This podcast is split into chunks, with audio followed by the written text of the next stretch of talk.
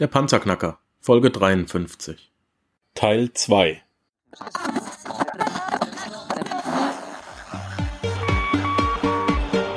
Hallo zusammen, ich bin Markus, willkommen beim Panzerknacker Podcast. Lass uns loslegen. Wenn du mich zum ersten Mal hörst, danke ich dir fürs Kommen. Wir reden hier über Geld, das erforderliche Mindset, finanzielle Freiheit und alles, was dazugehört. Und jetzt lass uns in die Show starten.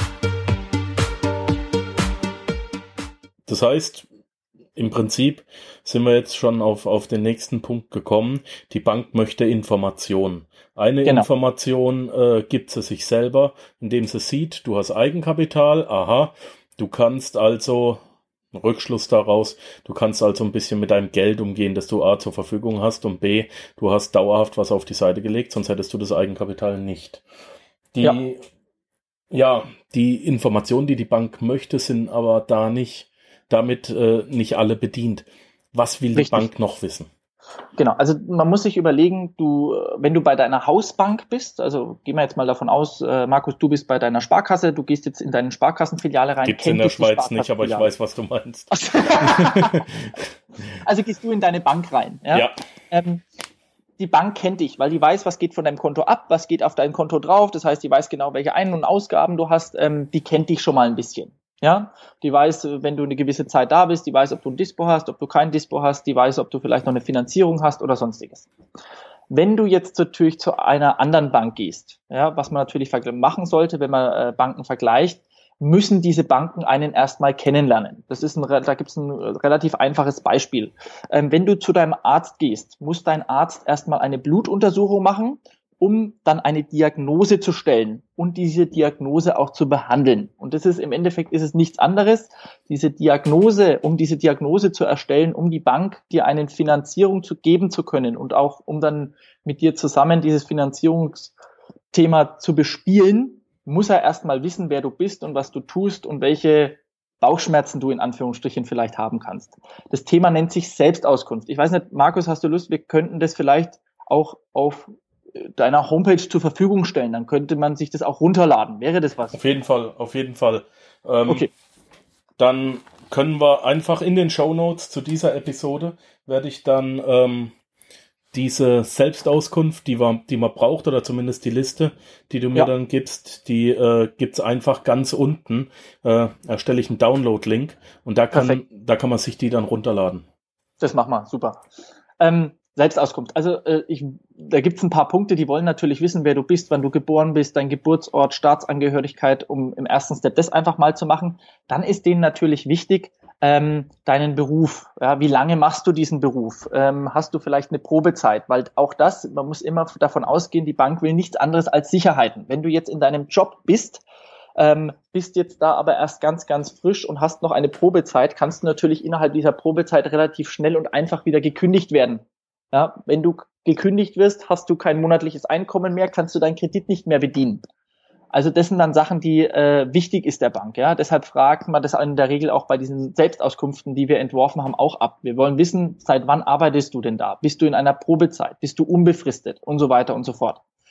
Dann ist es natürlich wichtig, bist du verheiratet, äh, bist du getrennt lebend und so weiter und so fort, weil es dann natürlich der Bank auch wichtig ist im Nachgang, ähm, wenn du verheiratet bist, gehört die Immobilie dann nur dir oder gehört die dann zwei Menschen? Ähm, wird die äh, nur über dich finanziert oder auch über deine Frau oder Partnerin? Deshalb wollen die meistens auch die Informationen dann zu deinem Lebensabschnittsgefährden haben. Wenn du verheiratet bist, natürlich dann von deiner Frau. Mhm. Dann wollen die meisten Banken schon mal wissen, wer ist denn deine Hausbank? Ja, um einfach zu gucken, kann ich mich mit denen vergleichen, weil die kennen sich ja auch untereinander. Ja, ähm, und dann sagt man, okay, wenn der jetzt bei der oder der Bank ist, muss ich mich vielleicht ein bisschen mehr anstrengen. Deshalb. Dann wollen die natürlich wissen, wie sieht dein aktuelles Gehalt aus, also dein normales Gehalt. Und dann wollen die wissen, natürlich gibt's Weihnachtsgeld, kriegst du Zuschläge, kriegst du sonstige Einnahmen von deinem Arbeitgeber. Und dann beziehst du irgendwelche Renten, irgendwelche Pensionen, vielleicht äh, gibt's Kindergeld, wollen die zum Beispiel wissen, was aber übrigens dann nicht angerechnet wird. Also es wird nicht voll angerechnet in deine Haushaltsrechnung, weil das Kindergeld ja irgendwann mal wegfallen kann. Ja? Genauso Unterhaltsleistungen, genau das gleiche Thema.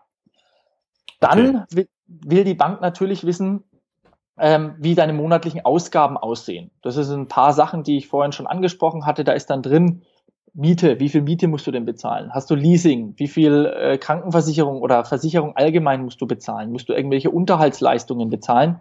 Das ist denen auch sehr, sehr wichtig, um diese Haushaltsrechnung einfach detaillierter aufstellen zu können. Ein weiteres Thema ist dann, die wollen natürlich dein, deine Vermögenssituation kennen. Das heißt, du schreibst dann dort auf oder musst denen mitteilen, wie sieht dein Bankguthaben aus? Also wie viel Geld hast du denn auf dem Konto oder auf deinen Konten? Ja, es macht ja Sinn, mehrere Konten zu haben und nicht nur bei einer Bank zu sein. Ähm, Habe ich irgendwelche Aktien, Wertpapiere, äh, Bausparguthaben? Habe ich schon irgendwelche Immobilien? Wenn ich schon irgendwelche Immobilien habe, dann will die Bank natürlich auch alle Informationen dazu wissen. Die will wissen, wie viel Mieteinnahmen hast du, wie viel ist dieses Ding wert. Die will wissen, äh, wie viel Schulden hast du da noch drauf, äh, was kostet das, ähm, dich jeden Monat, äh, Nebenkosten, Hausgeld, also die wollen dich da schon sehr detailliert ausquetschen, um sich einfach ein sehr, sehr gutes Bild von dir machen zu können. Ähm, genau, Restschulden wollen die natürlich auch haben und dann wollen die Informationen zu deinem aktuellen Objekt haben. Ja? Im nächsten Punkt in Punkt zwei gehen wir dann auf das Objekt ein, was du dann vielleicht erwerben möchtest und wie du das auch findest. Und dazu möchte natürlich auch die Bank Informationen haben. Die will dann im Detail wissen, was ist es denn für ein Haus, wie ist es denn gebaut, ähm, ist es im Denkmalschutz, äh, steht es irgendwo in der Pampa, steht es äh, in einem Wohngebiet oder sowas, weil das alles wichtig ist für die Bank, weil das auch wieder eine Sicherheit dasteht, darstellt. Ja, das Haus muss ja dann auch als Sicherheit bei der Bank hinterlegt sein, je nachdem, wie du deine Finanzierung aufbaust. Ähm, und die wollen natürlich auch wissen, wenn du jetzt 100.000 Euro für diese Eigentumswohnung bezahlst, ist dieses Ding auch 100.000 wert. Ja? Mhm. Und deshalb wollen die auch so viele Informationen dazu wissen. Wie ist es, wird denn bei einem Renditeobjekt, wird da die, das, das, ja, die anzunehmende Mieteinnahme, wird die äh, zu deinen Gunsten auch noch mit einkalkuliert oder wird die überhaupt nicht betrachtet? Also doch, die wird auf jeden Fall mit betrachtet, aber auch hier kommt es wieder auf den Bankkontakt drauf an. Also wir haben da bereits Banker kennengelernt, die gesagt haben, es ist ihnen egal, was da Mieteinnahmen sind, denn morgen zieht der Mieter aus, also auf schwarz äh, geredet, morgen zieht der Mieter aus und dann muss sich der Kunde das Objekt auch selber leisten können. Ja. ja?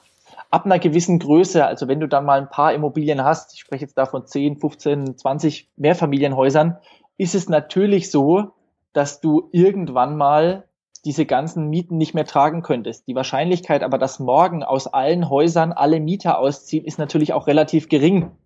Ja? Geringer als aus einer Eigentumswohnung der eine Mieter. Also da kommt es ein bisschen auf die Kommunikation mit deinem Banker drauf an. In der Regel wird es aber schon angerechnet. Ja. ja. Und dadurch hast du dann auch den Cashflow, den du generieren kannst. Das heißt, deine Immobilie kostet dich monatlich so und so viel Geld und deine Miete ist einfach um einiges darüber und dann kannst du sagen, die Differenz zwischen den beiden, entweder stecke ich die selber in die Tasche und lebe davon, das wäre dieser klassische Cashflow, ähm, um weiteres Eigenkapital anzusparen oder sowas, oder ich nehme das, um die Immobilie einfach schneller zu entschulden. Da kommt es auch wieder drauf an, was du mit diesem, was du mit dieser Immobilie machen willst. Ja. Dann äh, haben wir noch ein, wollen die natürlich alle Informationen zu diesen Darlehen haben von der Immobilie. Ja, also da geht es darum, wann hast du das Darlehen aufgenommen, wie viel Restschuld hast du noch, äh, wann kann das abgelöst werden, wie ist die Laufzeit und so weiter und so fort. Das wollen die natürlich alles wissen. Ähm, und wie viele dann auch? Hast du es aufgeteilt in den Bausparvertrag? Kriegst du irgendwelche Möglichkeiten über irgendwelche Fördermittel oder sowas? Das wollen die dann auch wissen. Ja, und dann hast du eigentlich schon fast deine Hose runtergelassen und die haben mal so eine erste Einschätzung bekommen von dir. Wenn du diese Selbstauskunft ausgefüllt hast, ähm, kommt der nächste Step. Die Bank will dann natürlich das, was du ihnen da ausgefüllt hast, auch wirklich sehen. Reden kann man viel oder schreiben kann man viel. Die wollen das natürlich dann auch sehen.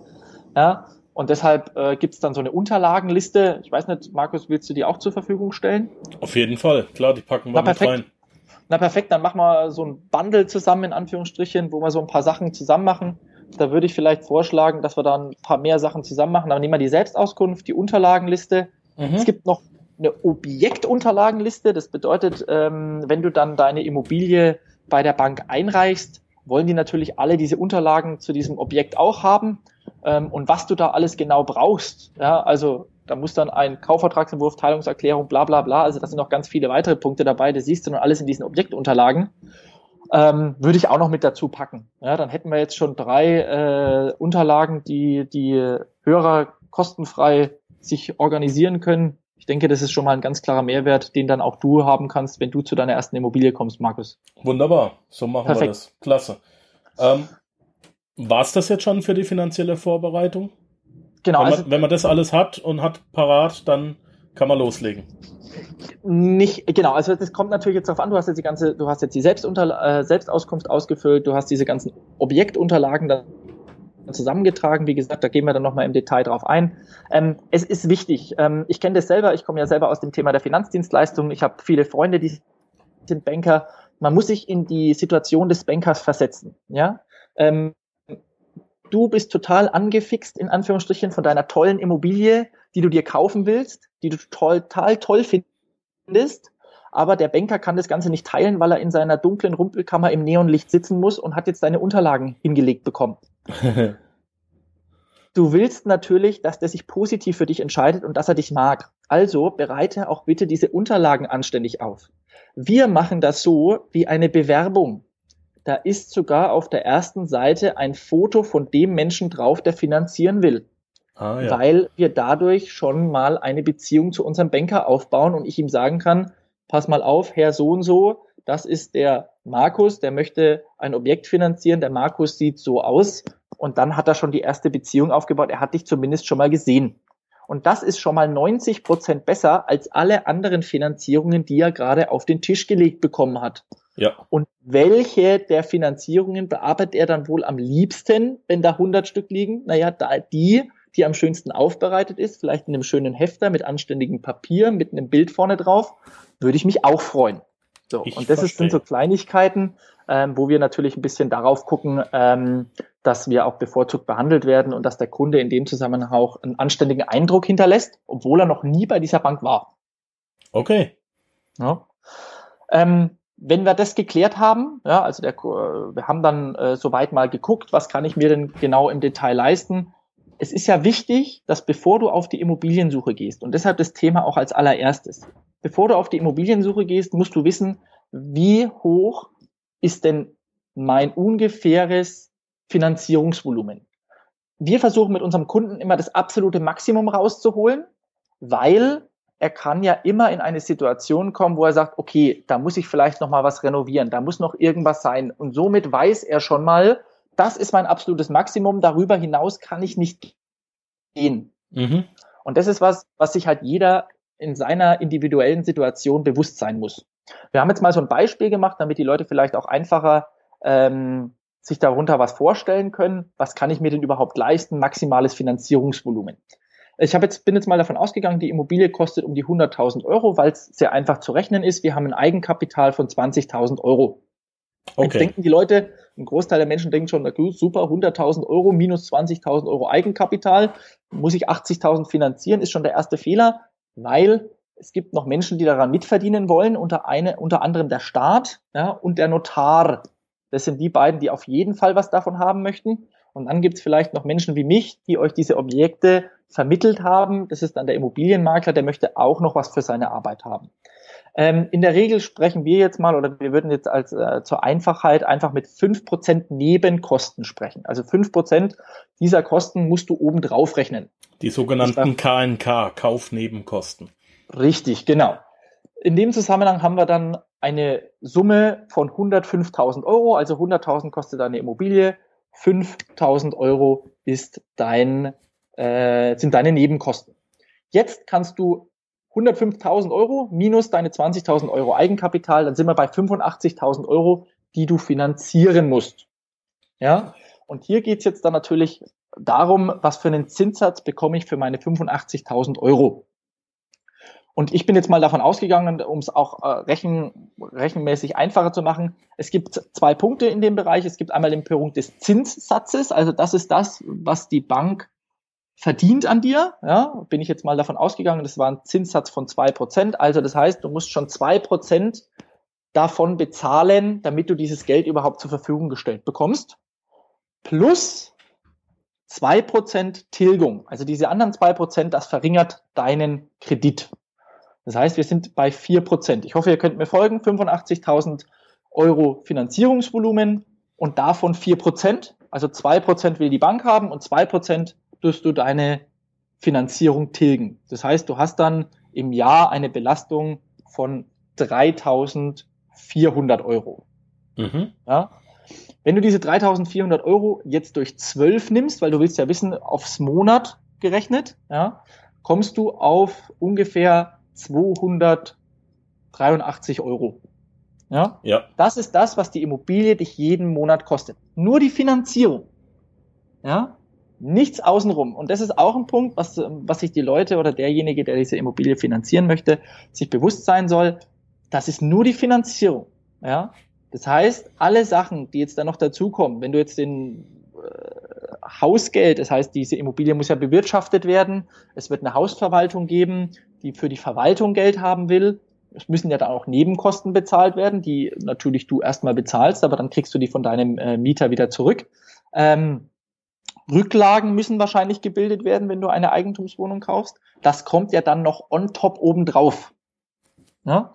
Das heißt, du musst schon sagen, wenn ich jetzt von meinen 1800 Euro ausgehe, ja, minus meine 700 Euro, die die Bank mir sowieso abzahlt, bin ich bei 1100 Euro.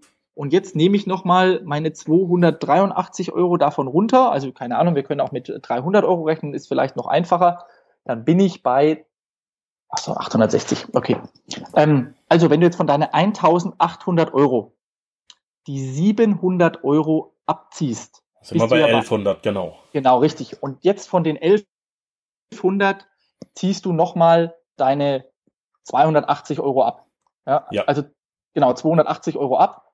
Dann bist du bei ungefähr roundabout 830 Euro. Ja. ja, genau. Ja. Ähm, das zeigt, du hast auf jeden Fall genügend Puffer. Also auch wenn die da noch kommen mit ein bisschen Hausgeld, bisschen Verwaltung, Rücklagen und sowas, die kannst du diese Immobilie für 1800 Euro kannst du dir auf jeden Fall leisten.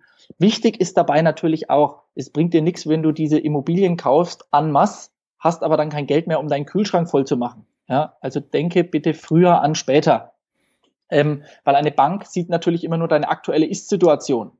Ja, das heißt, wenn du jetzt in deiner ganzen Bilanz oder in deinen Informationen, die du der Bank zur Verfügung stellst, kann ja sein 700 Euro, wenn du fünfmal die Woche Sushi essen gehst und dreimal die Woche Steak oder sonst irgendwas, dann kostet dich 700 Euro schon ein langweiliges Wochenende in Anführungsstrichen. Ja. ja. Also da muss man dann schon selber ein bisschen Eigenverantwortung tragen. Das sind aber so die ersten Punkte, die man für sich selber klären muss. Das heißt, du weißt dann ganz genau, okay, ich habe genügend Volumen und mein Volumen ist auch groß genug, um mir diese Immobilie zu leisten. Das heißt, wenn du jetzt sagst, naja gut, ich möchte gern so um die 300.000 Euro mir was kaufen, na, dann musst du es halt einfach berechnen mit diesen 300.000 Euro. Zinssatz und Tilgung kannst du dabei gleich belassen bei zwei Prozent. Ich bin lieber jemand, der sich schlechter rechnet. Ja, also ich bin jemand, der sehr, sehr vorsichtig ist bei dem Thema der Berechnungen, weil wenn es besser ist, freue ich mich. Wenn es schlechter ist, muss ich aber in Tränen ausbrechen. Also diese zwei Prozent, denke ich, sind realistisch. Ja, es gibt einige Kunden, die haben wir besser finanziert diese zwei Prozent würde ich jetzt mal annehmen bei einer zehnjährigen Zinsbindung. Ja, da gibt es bestimmt einige Leute, die, die fragen, oder es gibt einige Besserwisser, die sagen, na ja, das stimmt überhaupt nicht. Wenn ich 30 Jahre finanzieren will, kriege ich niemals zwei Prozent. Stimmt. Ähm, da muss man halt im Detail nochmal drauf gehen, aber das würde ich dann mit euch im Punkt 4 Finanzierung nochmal besprechen. Alles klar. Und das wäre jetzt das Thema der Berechnung schon gewesen. Und damit wären wir fürs erste und unseren ersten Punkt auch schon am Ende. Alles klar, da danke ich dir recht herzlich. Ich fasse nochmal kurz zusammen. Ich frage mich, äh, was kann ich mir überhaupt leisten? Ich schaue mir an, äh, habe ich mindestens 1800 Euro netto oder besser als, ähm, als ähm, Angestellter und als Selbstständiger bin ich schon mehr als drei Jahre relativ gut unterwegs und kann das der Bank nachweisen. Habe ich eventuell andere Sachen, die ich hinterlegen kann. Dann rechne ich mir aus, was sind denn eigentlich meine Fixkosten? Wie ist meine Belastbarkeit im Monat? Ich überschlage kurz, was will ich mir denn überhaupt holen? Ich habe das Objekt noch nicht, aber ich weiß ungefähr, in welche Größenordnung ich gehe. Danach kann ich mir ausrechnen, wie hoch mein Eigenkapital sein muss. So 15 bis 20 Prozent sollte man mitbringen. Anschließend gehe ich auf panzerknacker-podcast.com, lade mir die ganzen Unterlagen, die wir von dir kriegen, Christian, jetzt runter. Was will ja. die Bank wissen? Ähm, was gibt's für Gebäudeunterlagen, Selbstauskunft und so weiter? Die haben wir ja gesagt, packen wir in die Show Notes. Die gibt's als PDF zum Runterladen. Und anschließend äh, habe ich schon meinen ersten Schritt erledigt. Ja, habe ich irgendwas vergessen? Ich denke nee, nicht. Perfekt. Wunderbar. Christian, ich danke dir recht herzlich. Wir hören uns nächste Woche wieder mit dem zweiten Schritt. Wie finde ich jetzt eine Immobilie für mein Finanzierungsvolumen und wie besichtige ich das Objekt dann und worauf muss ich achten, wenn ich denn da drin bin? Ähm, was könnte mir eventuell Schwierigkeiten bereiten oder was nicht? Christian, vielen genau. herzlichen Dank. Wir hören uns nächste Woche wieder. Unbedingt gesund bleiben. Und dann hören wir uns mit der zweiten Episode unserer Schritt-für-Schritt-Anleitung Immobilien für Anfänger. Ich danke, danke dir ganz recht herzlich und wünsche dir einen wunderschönen Tag. Dir auch, Markus. Tschüss. Ciao. Ja, das war's leider auch schon wieder für heute. Ich danke dir fürs Zuhören. Unter www.panzerknacker-podcast panzerknacker.com findest du weitere hilfreiche Informationen wie beispielsweise die Panzerknacker Ressourcenliste, den Panzerknacker Award, Buchtipps oder auch die vielen hilfreichen Produkte, die dir helfen, deine finanzielle Zukunft selbst zu steuern. Dies ist eine Markus Habermill Production. Hör doch auch einfach nächste Woche wieder in die neue Episode rein. Ich freue mich auf dich.